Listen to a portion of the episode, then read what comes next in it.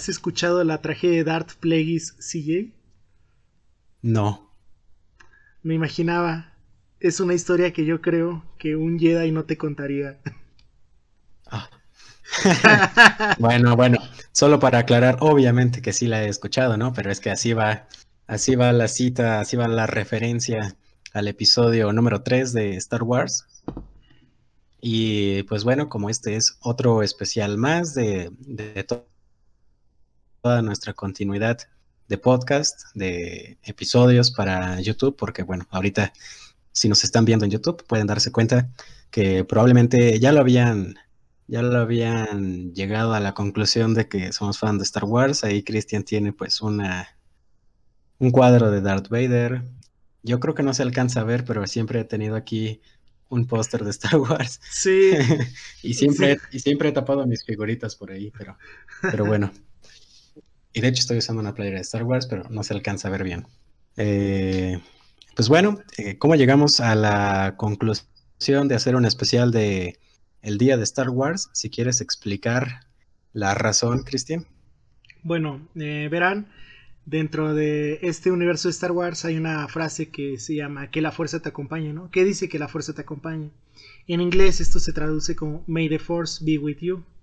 Y por un juego de palabras gringo, dicen May the 4th, eh, mayo 4, sea contigo, ¿no? Que eh, se estableció como el Día Internacional de Star Wars. Es un día, pues, una vez al año en tiempos normales se acostumbraba a que había convenciones, había proyecciones de películas. Era, yo creo que aquí en México no lo vivíamos tanto, o bueno, al menos aquí en San Luis no tan vivido como en lugares, yo creo como Ciudad de México, mm, quiero pensar algunas de Estados Unidos, que tienen como que un fandom más, ahora sí que abierto en ese sentido. Simplemente para gente humilde que solo le gustan las películas y aprecia todo lo que nos ha dado este universo, como CJ y como yo, pues un día bonito, ¿no? Es como que, ah, mira, hay un día que celebra algo que nos gusta. Eh, ¿Investigaste algo de cómo empezó el May the Fourth? Porque yo sí, y se me hizo algo curioso. Yo la verdad no investigué. Yo solo he sabido, soy como que por imitación, ¿no? Supe que, supe que ese día se celebraba algo que me gustaba y dije, ah, pues hay que celebrarlo. Pero nunca he investigado a fondo. Entonces, bueno, sí, yo sí, yo sí investigué eh, más o menos cómo inició esa tradición de May the Fourth be with you, el cual no hay un inicio claro, no hay un inicio específico, pero casi todos terminan concluyendo que esta tradición eh, inició en 1979, el 4 de mayo de 1979, dos años después de que se había estrenado la primera película, por algo bastante curioso el 4 de mayo de 1979 es cuando toma poder la primera ministra de Inglaterra, Margaret Thatcher, y un diario londinense la, celebra, la festeja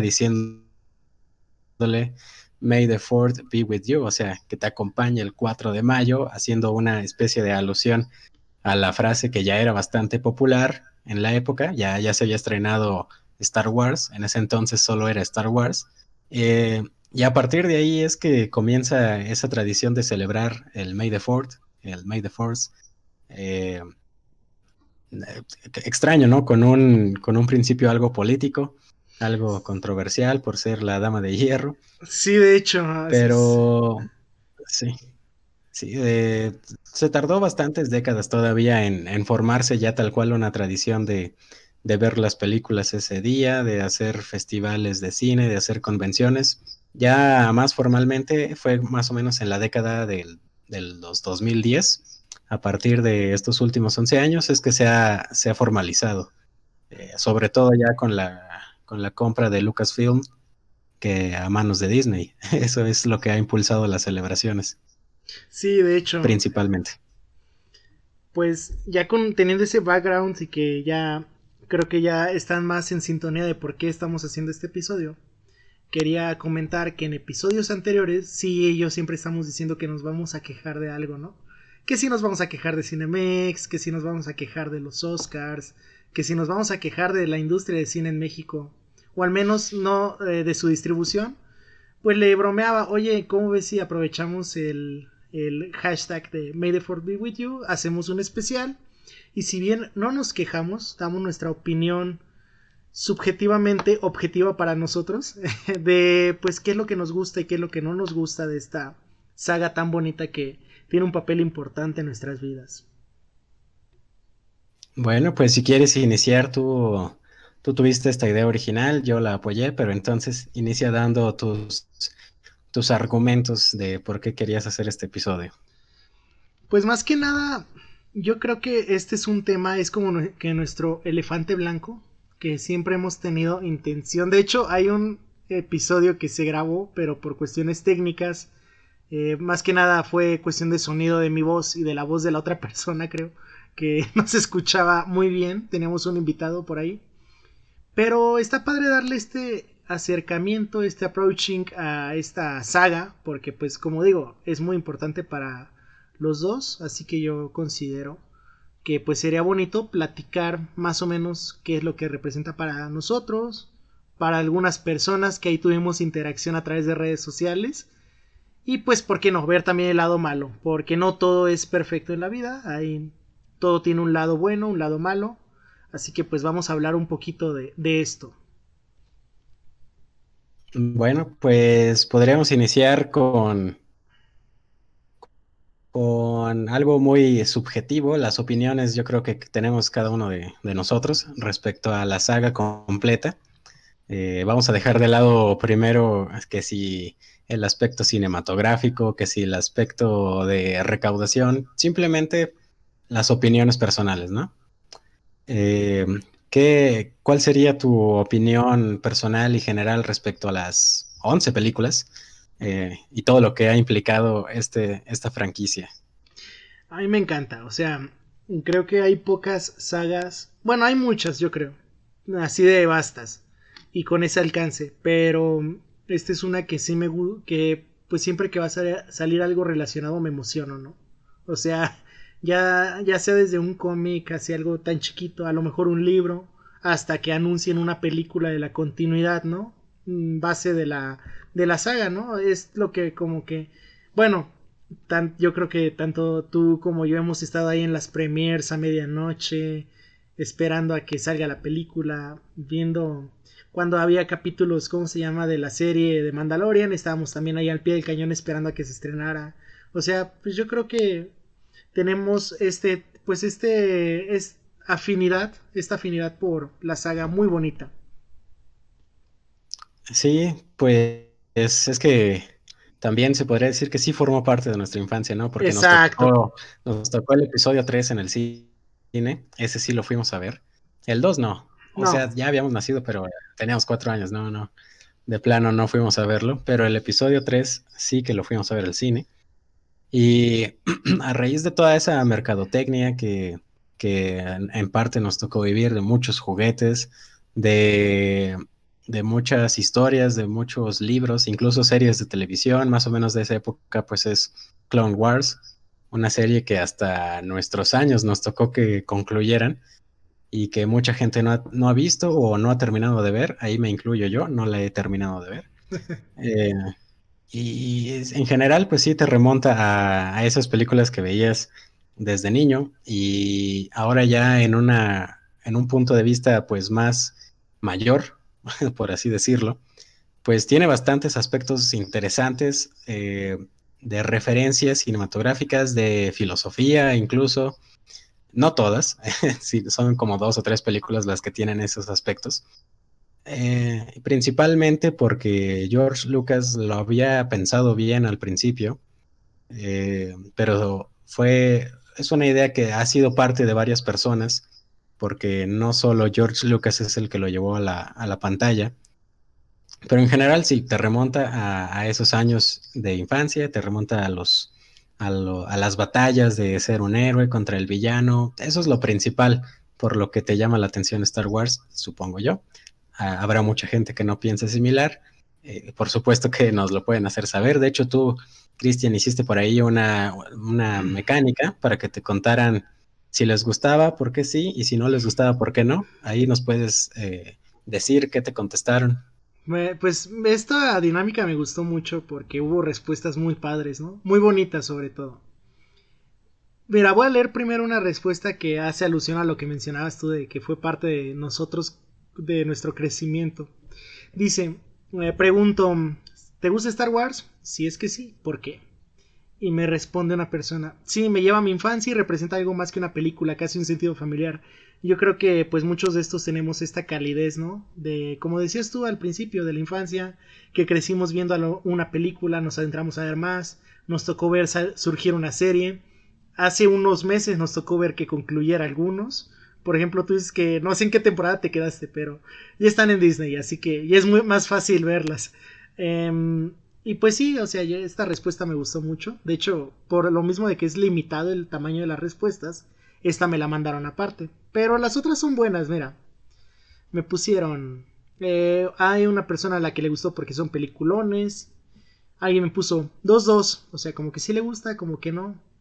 Yo entiendo eso. Eh, una, una persona me pone, sí, porque me imagino que vivo en ese universo y soy feliz. Que esta otra de las cosas. ¿A quién no le gustaría tener un sable de luz. De hecho, en el de decepciones amorosas, digo que mi goal sería como que tener un sable de luz. Sí, ya me acordé, es cierto. Funcional. Eh, otra persona, sí, es una saga, llena de... Llena, y es que puso llega, yo creo que es llena. Llena de momentos épicos y personajes con crecimiento adecuado. Sí, de hecho, tiene ahí un desarrollo de personajes interesante.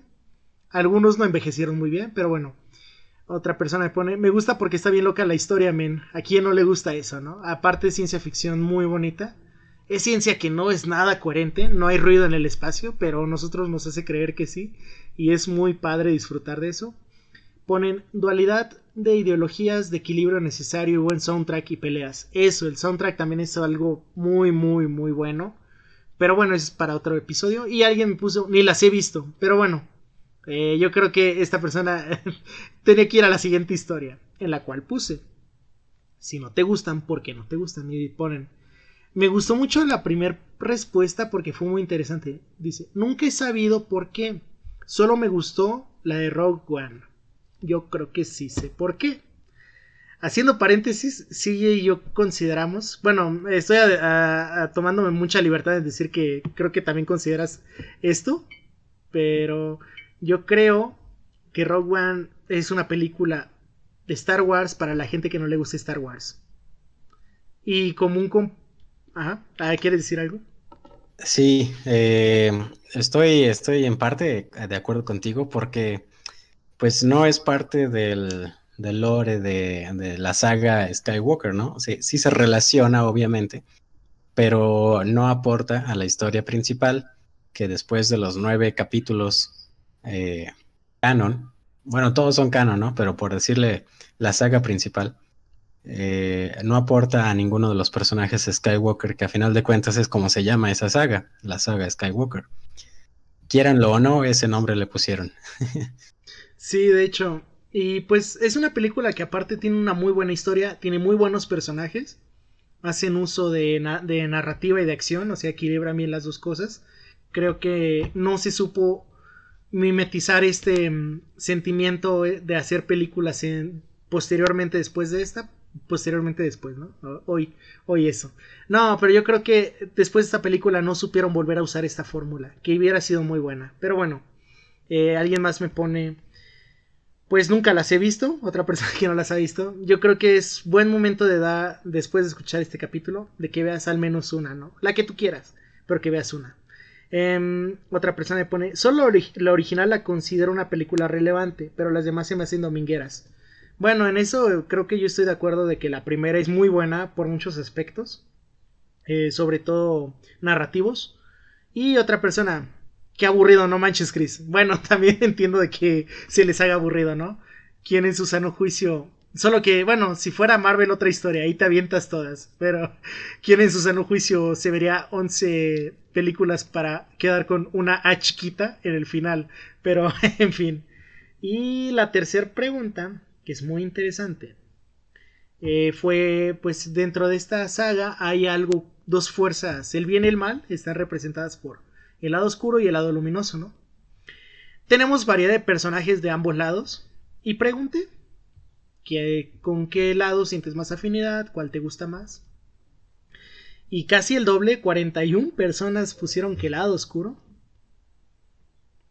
Y 28 personas que pusimos, me incluyo, que el lado luminoso. También estas dualidades son muy buenas, pero pues eso más adelante vamos a seguir hablándolo. Bueno, pues de en referencia a lo que a lo que lograste tú ver con esas preguntas, pues yo también hice otra pregunta, eh, está directamente en la página oficial de, del podcast. Eh, una pregunta muy sencilla para no meternos tanto en rollos. Pregunté que si en general les gustaba, sí o no, la saga de Star Wars, en general, sin meternos en detalles de que si la cinematografía, etcétera, etcétera, no. ¿Te gusta, sí o no? Eh, una, una, amplia mayoría contestó que sí. Por supuesto, eh, eso no representa la visión general del mundo, es solo un estudio en cuanto a nuestros seguidores, a la gente que se mantiene activa participando. Un 89% dijo que sí les gusta Star Wars, frente a un 11% que pues, en realidad son muy poquitos, muy poquitas personas las que dijeron que no. Pero, pues bueno, esto, esto creo que sí demuestra que aunque sea una o dos, máximo tres películas que hayan visto completas, si les gustó. A lo mejor no entendiendo por qué tanto el movimiento de, de mercadotecnia, de una franquicia multimillonaria, pero por lo menos ver una película, pues sí te la echas, ¿no? Aunque sea un domingo, como, como te contestaron por ahí. Sí, yo creo que también esto demuestra que tenemos todavía nuestro target de audiencia muy definido, ¿no? Nosotros nos presentamos como gente que habla de cosas geeks. Es inevitable hablar de algo geek sin que salga a, a, flote Star Wars, ¿no? O sea, como que es una piedra angular a lo mejor en este en esta cultura pop, esta cultura de ciencia ficción, yo creo que es algo tan grande, me atrevería a decir, como lo que ha sido Marvel en los últimos años, ¿no? Y yo le pongo, le doy el mérito que Star Wars logró esto desde muchos años antes, así que pues es como que tiene un, un fandom muy amplio, muy tóxico, pero muy, muy bonito, lo queremos así. Pues sí, es eh, prácticamente la historia de, de un hombre que lucha por su sueño, y no estoy hablando de Luke Skywalker, estoy hablando de George Lucas, porque pues sí se topó con bastantes problemas para llevar a cabo este proyecto llamado Star Wars o la Guerra de las Galaxias, como le pusieron originalmente pues en Latinoamérica por aquellos años. Em, total, pues creó Lucasfilm Limited, una productora, un estudio productor que dijo, pues si nadie me va a producir mi proyecto, me lo produzco yo mismo con mis propios recursos, con un poco de la ayuda de Steven Spielberg, estuvo involucrado. Incluso él fue quien le recomendó a John Williams para la música, así que muchas gracias por esa recomendación. Pasó a la historia John Williams a partir de ahí. Eh, bueno, ya lo había hecho con Tiburón, pero... Pues yo creo que esta recomendación de Spielberg a Lucas fue como cuando buscas un lugar para comer, a lo mejor, o una referencia de algo te dicen y te encanta, ¿no? Así como, eh, vamos a este lugar, vas, te encanta el lugar y es como que, wow, una de las mejores decisiones que he tomado, al menos en este tiempo. Y Williams fue para largo. De hecho, de la. Bueno, al menos de la, de la saga principal, de las nueve películas, todas participó él en el soundtrack. O sea, y estamos hablando de que es una persona que murió el año pasado. Sí, ¿no? O este año. ¿Quién? John Williams no ha muerto. No, fue Ennio Morricone. Ahí ya lo estaba matando. Ya lo estaba matando. Ya, lo estaba matando. Sigue vivo. no, no. No, bueno. Pero bueno, es una, sigue siendo una persona ya mayor. Y pues es muy, muy padre, ¿no? Que se mantuvo fiel al menos a este proyecto que ha de haber dicho, pues Simón, o sea, vamos a ver qué se arma, ¿no? sí, eh, sin duda, como también te lo comentaban por ahí, la música es un gran personaje dentro de toda la saga. Pero ya haciendo una revisión un poco más objetiva para no simplemente hablar de que nos encanta Star Wars y ya, y punto. pues sí, hice un pequeño estudio por ahí en cuanto, primero, en, primer lugar, en cuanto a las influencias que tuvo George Lucas para llevar a cabo el proyecto en la trilogía original y posteriormente en las secuelas. No sé si te sabías estas influencias, pero traté de rescatarlas en muy poquitas. Quiero, atinarle a una ah, antes de que empieces. Valerian. Valerian, no. pero por ahí va. Me parece que los cómics se vale. Bueno, eso será para otro día. Pero bueno. Sí, sí se inspiró en una serie de cómics. Eh, pero en este caso, bueno, yo por lo menos no encontré que fuera Valerian, sino fue Flash Gordon. Mm. Una producción que también se llevó a cabo en el cine, con música de Queen, por cierto, pero no. Eh, en los cómics fueron los de Flash Gordon, que es una, es una especie así como de ciencia ficción, más o menos, la historia de un héroe. Eh, pero principalmente traté de reducirlas a estas. Son demasiadas, pero traté de reducirlas a las que te voy a decir. En primer lugar, la historia de El héroe de las mil caras, una obra escrita por Joseph Campbell de 1949. ¿De qué trata El héroe de las mil caras? Pues es como que la oda de una, una persona bastante común que vive con una vida regular y de repente pues se desarrolla la historia del héroe, ¿no? Que llega a pasar por distintas batallas hasta que se convierte en el máximo héroe de todos y regresa a una vida ya no tan normal porque pues ahora es el, máximo héroe, pero trata de compartir todo lo que aprendió con los demás. Es básicamente la historia de Luke Skywalker. Así que esa es la primera. La segunda, pues son en general todas las películas que para la época ya había de Akira Kurosawa. Este, pues son películas japonesas. Eh, tiene bastantes referencias de samuráis, tiene bastantes referencias de cultura japonesa Star Wars en cuanto a las batallas, en cuanto a los pueblos. Incluso es algo que retomaron ahora en The Mandalorian por ahí.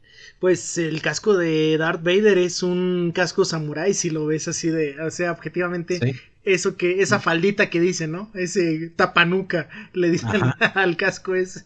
Sí, salvo lo que trae aquí, pero todo lo demás sí es como un, un casco samurai en segundo lugar, las películas de la Segunda Guerra Mundial, que para este entonces pues eran bastantes, era como el auge de las películas de la Segunda Guerra Mundial. ¿Por qué? Porque pues en el mismo nombre lo dice, es, la película de una guerra, que el fondo de la guerra ya lo se analizará después en las precuelas, pero por, ah, por mientras es simplemente una guerra, que si las aeronaves, en este caso pues espaciales, ciencia ficción, pero está presente todo este aspecto de la Segunda Guerra. Algo quizás no tan, no tan influyente, pero que me llamó la atención, es que si recordamos la película Casablanca, sale este cuate Sidney Greenstreet, quien interpreta al Signor Ferrari, que es como el, capo de ahí, de, Casablanca.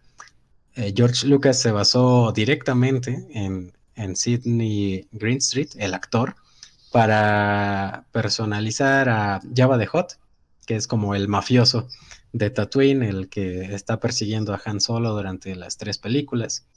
Y sí se parece, si buscan por ahí a Sidney Greenstreet y a Java de Hot, obviamente adaptado a un monstruo feo, pero sí se parece bastante. Sí, y me parece que Java de Hot en un inicio eh, se quedó en se quedó en preproducción, pero iba a ser humano, ¿no? Simplemente que dijeron, oye, dale un aspecto más marciano para que sí. Para que sea de la galaxia.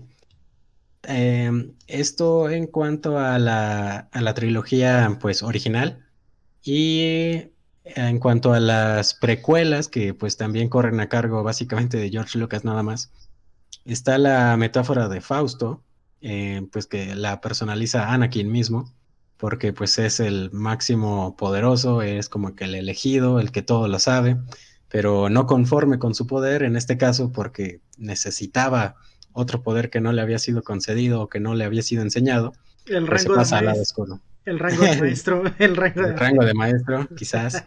Pues sí, sucumbe frente a, pues en la película, pues frente a Palpatine, el máximo enemigo de las nueve películas. Esta es básicamente la metáfora de Fausto. No tal cual, pero en eso está inspirado.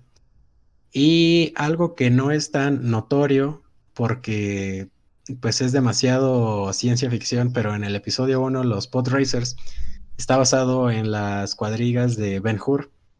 Ah. Eh, básicamente de eso se trata toda esa escena, que yo creo que es la que se recuerda más en, el, en la cultura popular de toda esa película, aparte del Duel of the Fates.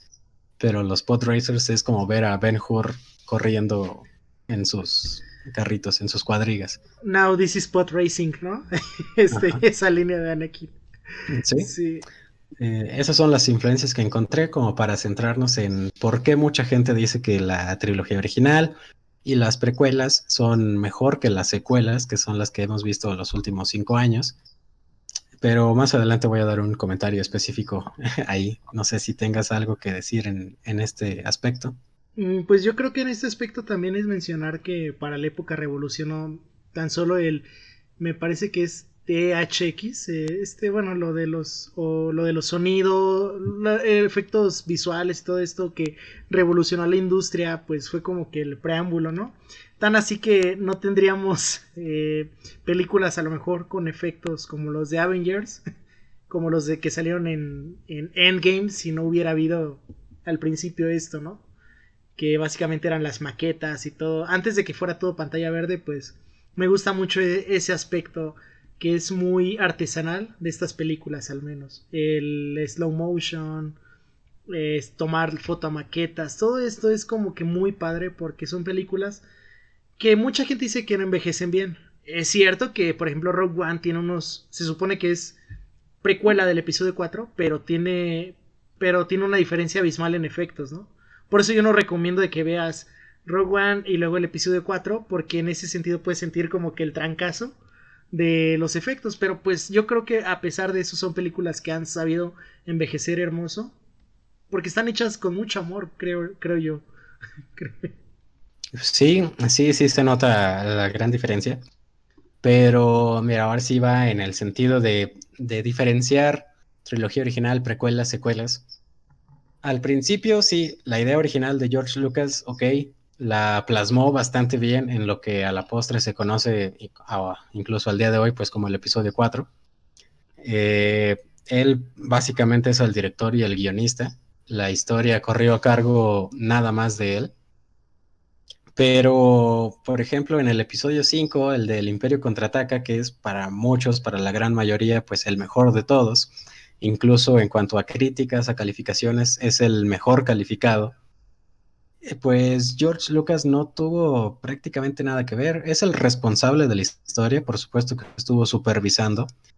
Pero quien escribió esa historia fue, bueno, fueron dos personas, Lee Brackett y, y Lawrence Kasdan.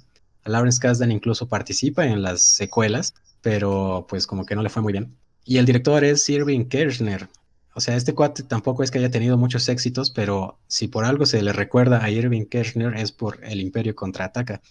Entonces, no creo que la clave de todo este universo sea aplaudirle a George Lucas. Sí, muchas gracias por crear el universo de Star Wars, pero fue algo que sí, sin duda se notó, eh, por ejemplo, en las precuelas, que aunque son buenas películas, tienden a ser aburridas en bastantes momentos, tienden a estar eh, repletas de política que pues para un niño que así, así han sido enfocadas como películas infantiles, pues para un niño eso qué le va a interesar, ¿no? Sí, de hecho.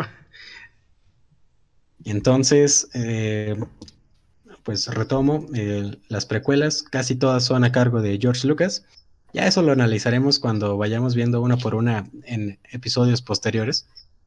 Pero al final, en las en las secuelas, que son las que ocurren en el 2015, 2017 y 2019, básicamente el proyecto es de JJ Abrams y al tratar de liberarlo un poco, en pasarle la estafeta a Ryan Johnson, pues resultó que a la gente no le gustó la técnica a George Lucas de pasar el proyecto a otra persona, porque sí se nota la diferencia de del, episodio 7 que es meramente J.J. Abrams y el episodio 8 que es meramente Ryan Johnson. Sí, desde cuestiones narrativas como los arcos argumentales que maneja cada una, o sea, son películas que dices no tienen nada que ver una con la otra, salvo por dos personajes, pero yo creo que también fue esto de que se prestó a está bien, te paso, tú sigue esto y desechas casi todo lo que hizo la persona anterior a ti que es algo que si bien se nota un poquito en el episodio 4, sigue teniendo coherencia, bueno, al menos yo creo que tiene más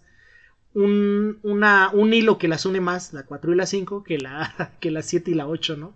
O sea, como que es algo así muy diferente. Caso contrario, para, lo personal, las precuelas me parece que son como que las que más coherencia tienen al estar unidas. Pero bueno, eso también es cuestión de, de gustos, ¿no? Él también estoy de acuerdo que la política fue como que muy... Ay, me caí. Eh, fue, muy, fue muy, a lo mejor, aplastante para un niño y, y en cuestiones de dirección, todos bueno, de hecho, toda, mucha gente piensa hasta el día de hoy que todas las películas las ha hecho George Lucas, ¿no? O y es algo que hay que separar porque también no le puedes echar toda la culpa de lo malo a George Lucas. en Los Simpsons hacen alegoría de eso, ¿no? De que el hombre se hizo millonario cuando vendió los derechos y se va corriendo en su town town, ¿no? O sea. sí, pues eh, es muy, muy, muy, muy criticada la acción de haberle vendido Lucasfilm a Disney. Pero, pues bueno, si en Lucasfilm en Disney, pues como tú lo dijiste hace un momento, pues no tendríamos Avengers tal cual como lo conocemos hoy.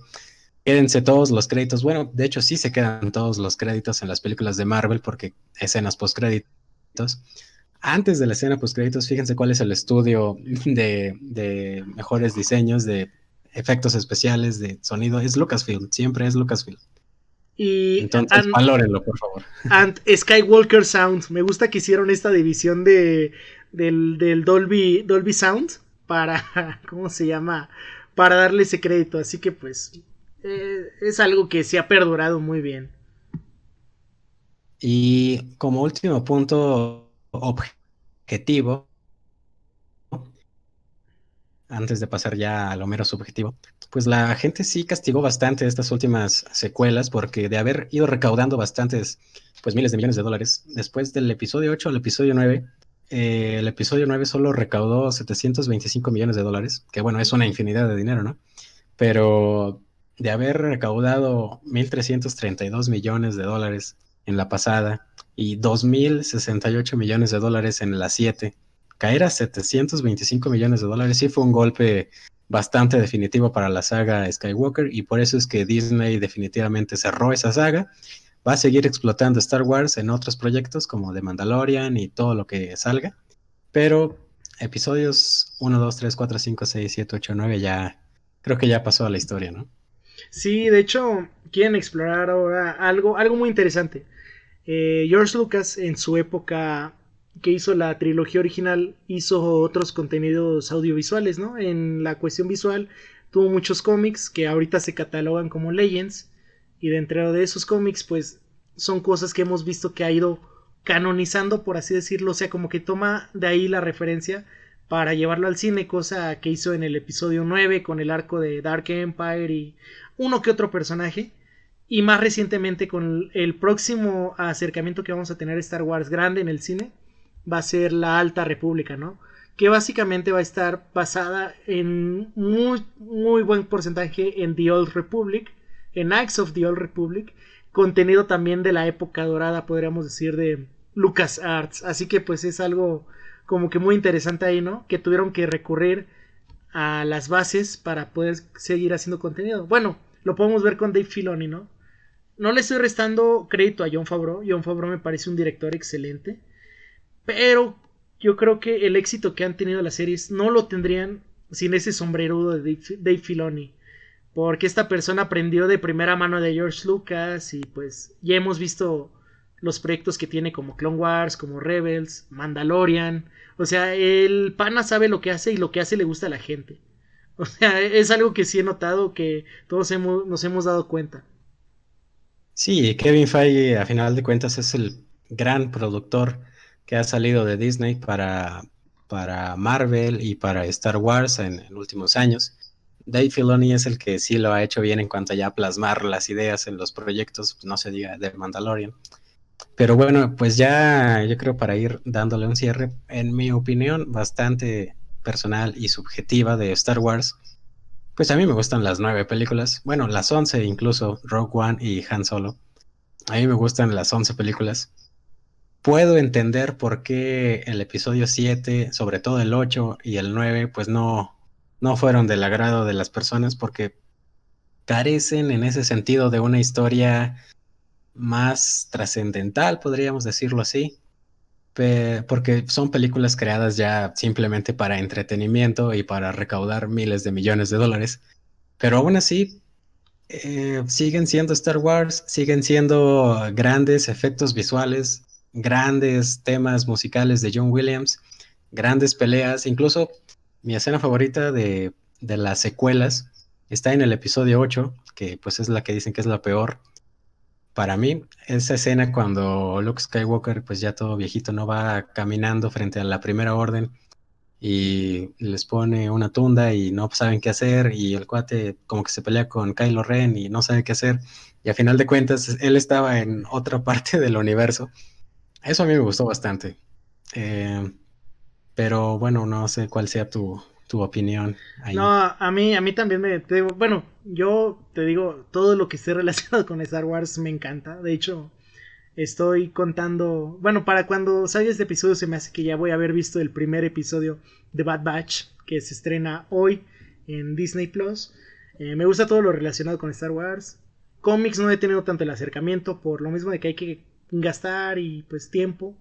Pero lo que son películas, videojuegos, series, he tratado de empaparme porque neta es un lore tan bonito, tan, tan amplio, tan vasto y también una de mis, no es mi escena favorita, pero una de mis escenas favoritas de toda la saga está en el episodio 8, que es este que Kylo Ren y Rey Skywalker contra los guardias pretorianos. A mí me encanta esta escena, porque es como que de lo bueno y de lo malo sale lo gris, que eso es algo que a mí me gusta mucho.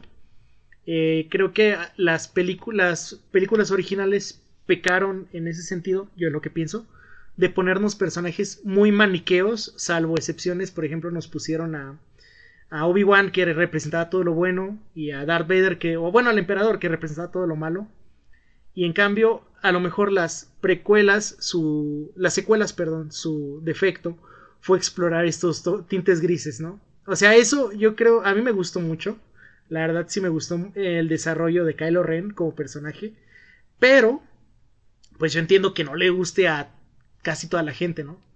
Y te digo, siempre que haya, algo de Star Wars me va a gustar. O sea, creo que ya desde antes de verlo, simplemente a lo mejor lo califico más bajo que otras cosas que he visto, pero no va a quitar que me siga gustando. Eh, y a final de cuentas, pues aquí le estás preguntando la opinión, ¿no? Pues a gente de nuestra edad para arriba. Cuando Disney lo que pensó es, son películas para niños.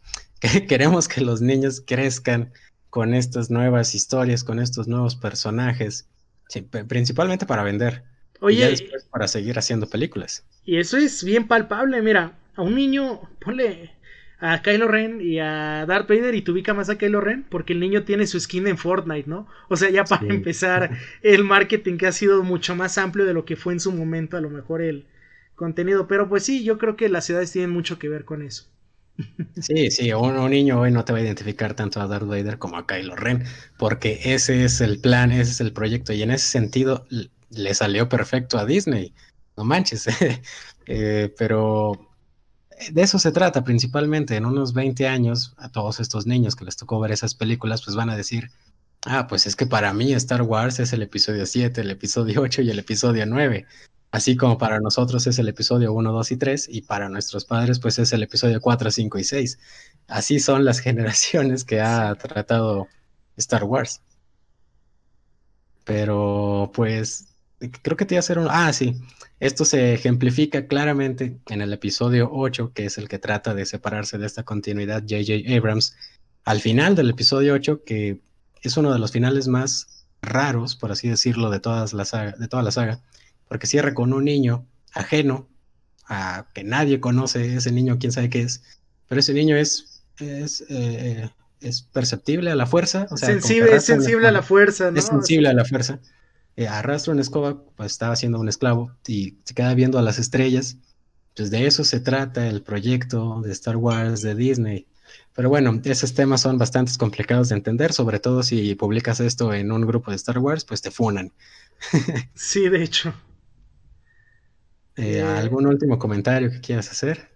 No, pues te quiero preguntar, ya te, bueno, creo que yo ya me sé tu top, pero te lo quiero volver a preguntar de películas de Star Wars. O sea, así dime, dime tres películas que a ti te encanten de Star Wars. Tres películas, bueno. La primera, o sea, a lo mejor voy a empezar de abajo para arriba. La tercera, pondría el episodio 8. El tercer lugar, la de bronce, se llama el episodio 8. Segundo lugar, la de plata se la lleva el episodio 5 y en primer lugar el episodio 3. Así de sencillo. ¿Qué tal tú? Yo en tercer lugar pongo el episodio 5. No me odien, no me yo sé que es la favorita de mucha gente. En segundo lugar pongo a Rogue One, la verdad sí me encanta mucho. Y en primer lugar pongo el episodio 3 también. O sea, yo creo que es son como que es de lo, mejor que tiene cada uno. Mm, también, o sea, de las secuelas yo creo que la 8 es la mejor, aunque sea la más criticada a lo mejor, pero pues es ese gusto personal, ¿no? Yo sé que va a haber gente que me dé argumentos muy contundentes de por qué el episodio 8 es malo, por qué Rogue One no debería de ser una película de Star Wars, por qué las, las precuelas son únicamente memes. O sea, yo estoy seguro de que va a haber argumentos buenos. Pero pues bueno, o sea, yo creo que cada una de estas películas a su modo plasma lo mejor de la saga. Y como último argumento a favor de Ryan Johnson, pues él fue el director del que es el mejor catalogado, el mejor episodio de Breaking Bad. Ozymandias fue un episodio dirigido por Ryan Johnson. Y pues bueno, pues ahí está que terminó funado con los últimos Jedi. Pero bueno, ni modo. Eh, se, abre, se abre el debate, se abren los comentarios.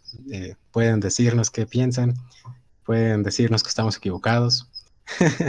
el, chiste es, el chiste es compartir las opiniones, ¿no?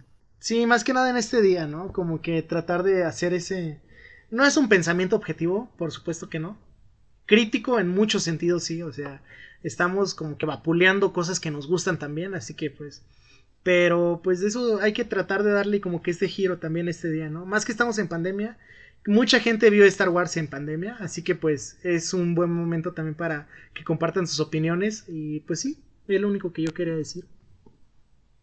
Excelente, excelente. Pues abordaremos sin duda alguna cada una de las nueve películas próximamente. Eh, y ya ahí nos explayaremos más acerca de, bueno, en mi caso, de, la, de los escritores, del director, de la fotografía y lo que tú quieras abordar respecto a cada una de ellas. Sí, pero pues eso será a muy largo plazo. Así que no los queremos dejar con nueve episodios seguidos de Star Wars. Así que... No. Eh, eh, tenemos un episodio para la, el que va a ser canónico de nuestra continuidad normal. Ahí vamos a platicar un poquito de música, pero dándole un giro diferente, así que pues espérenlo, ¿no? Esta semana, el viernes, quizás el sábado, quién sabe, pero pues por ahí lo van a estar escuchando esta semana. Por mientras, pues nos vamos, ¿no? Sí, ya, ya, ya aquí espantan, vamos. Órale, ya está. Ahí escuchen el ya lo sabías pero te platico. Órale. Bye.